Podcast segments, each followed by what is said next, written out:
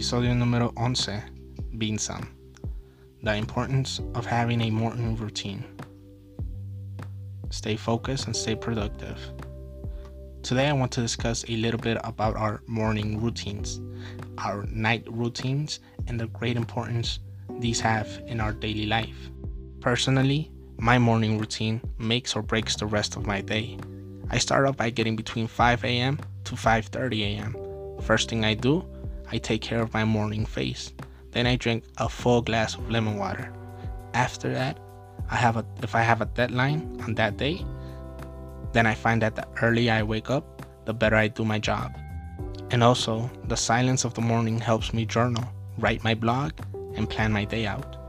After one hour of writing and reading, I like to hit the weights, do some cardio, and enjoy my breakfast, which normally is something super light, like a green smoothie.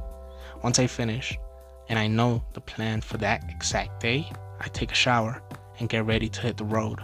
I normally get out of my house around 7 a.m. I find that my house is a very comfortable place to be, to sleep, and just procrastinate.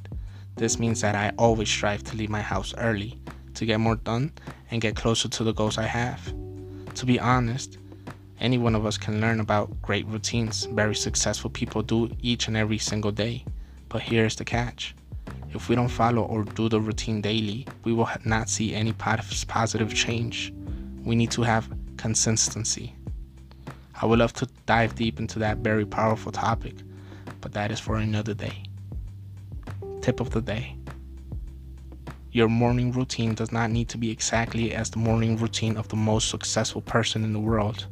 It should be something you really enjoy doing and makes you feel positive each and every single day.